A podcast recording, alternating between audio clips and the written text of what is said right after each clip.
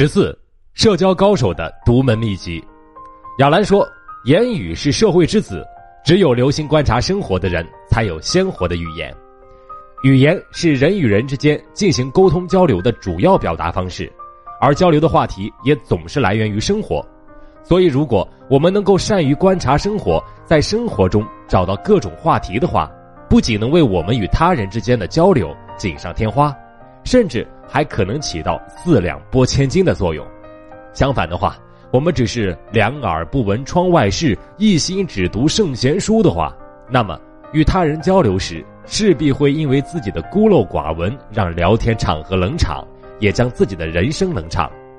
比如，工作一天后，终于可以放松下来，你躺在床上准备和朋友聊天，但是没聊几句，场面就开始陷入尴尬中。比如。你想抱怨工作有多累，朋友只会让你忍着；又或者你想问朋友新上映的电影好不好看，朋友也只会说一句“好看”，便结束了话题。后来，纵使你想多找几个话题，也都会被朋友一句话结束了，然后陷入冷场中，最后只能草草结束你们之间的对话。如果你们遇到这种情况，是不是特别有想绝交的冲动呢？其实，在现实生活当中。就有很多这样的话题终结者，那么为什么会出现这种情况呢？归根结底就是有没有话题谈资。俗话说：“巧妇难为无米之炊。”如果一个人没有谈资的话，那么在同他人谈话时，经常会感到词穷，找不到回应对方的话题，只能以一句“好啊”结束谈话。这样的交谈势必就会显得枯燥乏味，了无生趣。斯坦福大学的学者和研究者曾经做过这样一个实验，他们先给一位实验的参与者看一眼歌名，让他按照那首歌敲打或者哼出节拍来，再让所有参赛者猜出那首歌的歌名。结果最后能够猜中歌名的人数仅仅只有百分之二点五，这是因为那些参赛者没有看到歌名和相关的信息，仅凭借着一段节拍，没办法得知整首歌的旋律。就像和一个对美术一无所知的人大谈梵高一样，如果不提前了解好对方的喜好，或者事先没有做好铺垫，那么在接下来的时候就应该对接下来要出现的尴尬局面有一个预期了。既然我们可以设想到对方将会出现的尴尬情况，那么如果我们没有谈资的话，也就会出现在别人的预期的尴尬局面里。我们来看个例子，在晋惠王执政时期，有一年闹饥荒。老百姓们因为没有粮食吃，只能去挖草根、吃观音土度日，很多百姓都被活活饿死了。很快，消息被传到了宫中，但是晋惠帝听完大臣的报告后颇为不解，所以善良的晋惠帝很想为老百姓做一点事儿。后来经过冥思苦想，终于想出了一个解决方案，就对大臣们说：“既然老百姓们没有米饭吃，那为什么不去吃粥肉呢？”晋惠王说完，大臣们碍于他是皇帝的身份，虽然不敢明面上嘲笑他，但是想必心里都忍不住对他翻白眼了。这是说晋惠王没有常识吗？不是，说到底是因为他目光太狭隘，只知道自己生活的那一片小天地的情况，而不知道外面老百姓的疾苦，才有了历史上有名的“何不食肉糜”的故事。我们之所以没有办法跟其他人好好聊天。并不是因为我们的表达能力太差，只是因为我们的脑子里没有足够的话题应付当前的谈资。那么，怎样才能积累我们的谈资呢？都说术业有专攻，一个人不可能什么都知道，也不可能什么话题都接得住。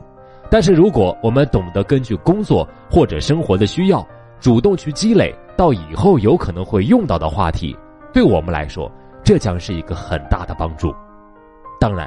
对于很多人来说，积累谈资还有一个最大的误区，就是一定要选择那些有文化、有深度的内容作为话题，才能赢得满堂喝彩。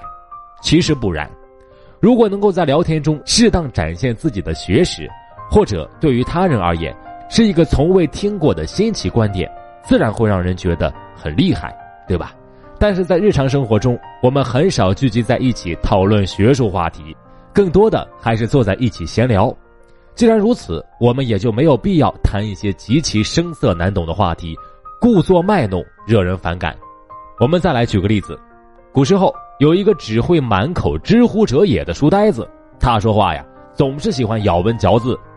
有一天半夜里，他被一只蝎子蛰醒了，于是马上喊他的妻子：“贤妻，肃然引阻，尔夫为虫所吸。”然而他一连喊了好几遍，嗓门那是一次比一次大呀。他的妻子就是不为所动。随后他又说：“其身似琵琶，尾如铁锥，贤妻呀，快看看是何异物，痛杀我也呀！”但是他妻子仍然没有反应。最后他实在是忍不住了，就冲着妻子大吼：“孩子他妈，你快过来看看，蝎子蛰我了！”他妻子听完，这才起身查看。你看。本来只是一件平常小事却被这个书呆子用一堆生僻难懂的词代替，他的妻子自然听不懂，还以为他在做梦背文章呢。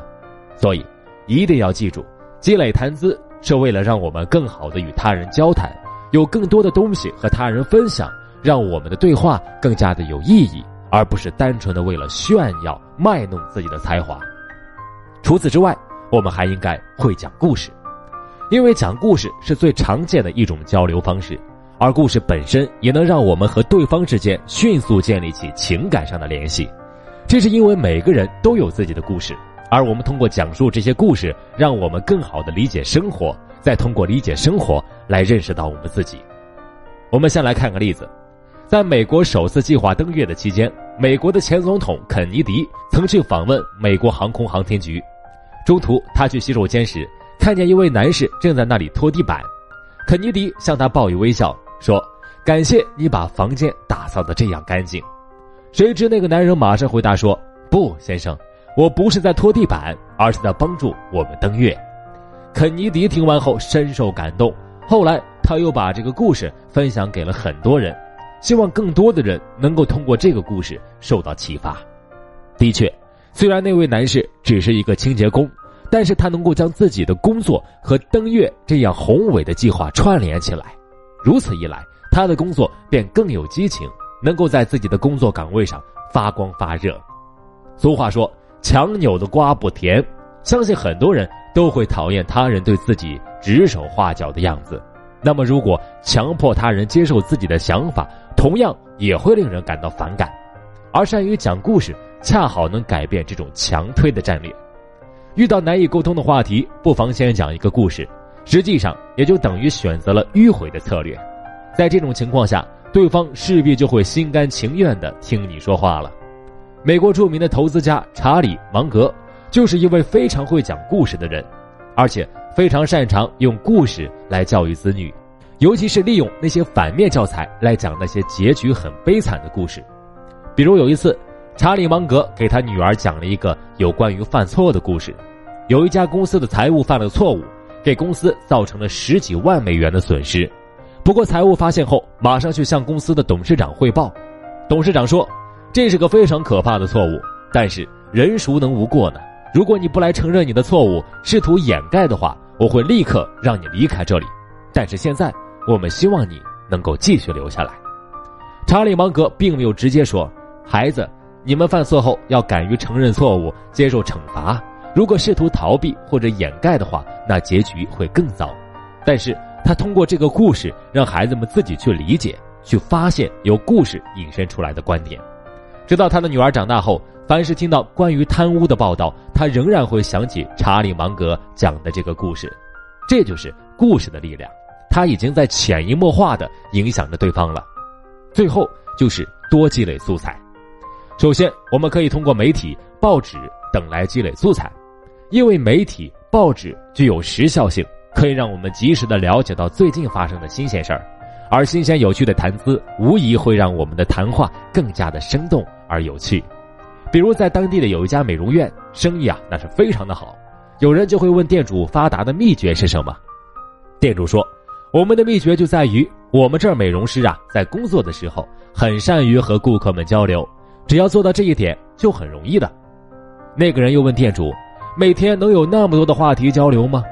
店主回答：“我每个月都会把各种报纸杂志买回来，然后规定他们在每天早上上班前阅读，当做日常功课。那么他们自然而然就获得了更多更新鲜的谈资。如此一来，他们就可以轻而易举的和顾客们聊天了。由此可见，通过媒体。报纸等媒介不断的去学习，不断的去积累，一定会帮助我们积累更多的谈资。其次，经常与他人交流也是积累谈资的一种很好的途径。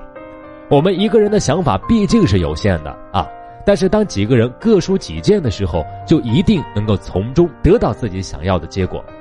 总之，只要我们谈论的话题不会侵犯到任何人的利益，又能够满足当下聊天的需求，那么不论什么内容都能够成为我们的谈资。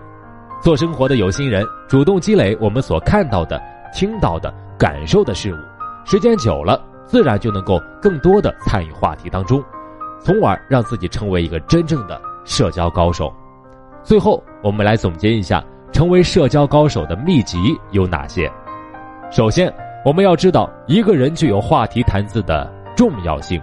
其次，要懂得积累谈资的四个秘籍。第一点，主动积累话题，并让现在的话题成为我们日后的谈资。第二点，学会讲故事，善于用故事带入话题，引人入胜。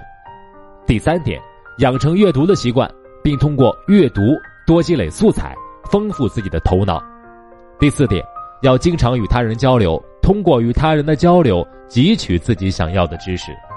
只要我们多用心、多积累、多实践，相信假以时日，必定会成为一名真正的社交高手。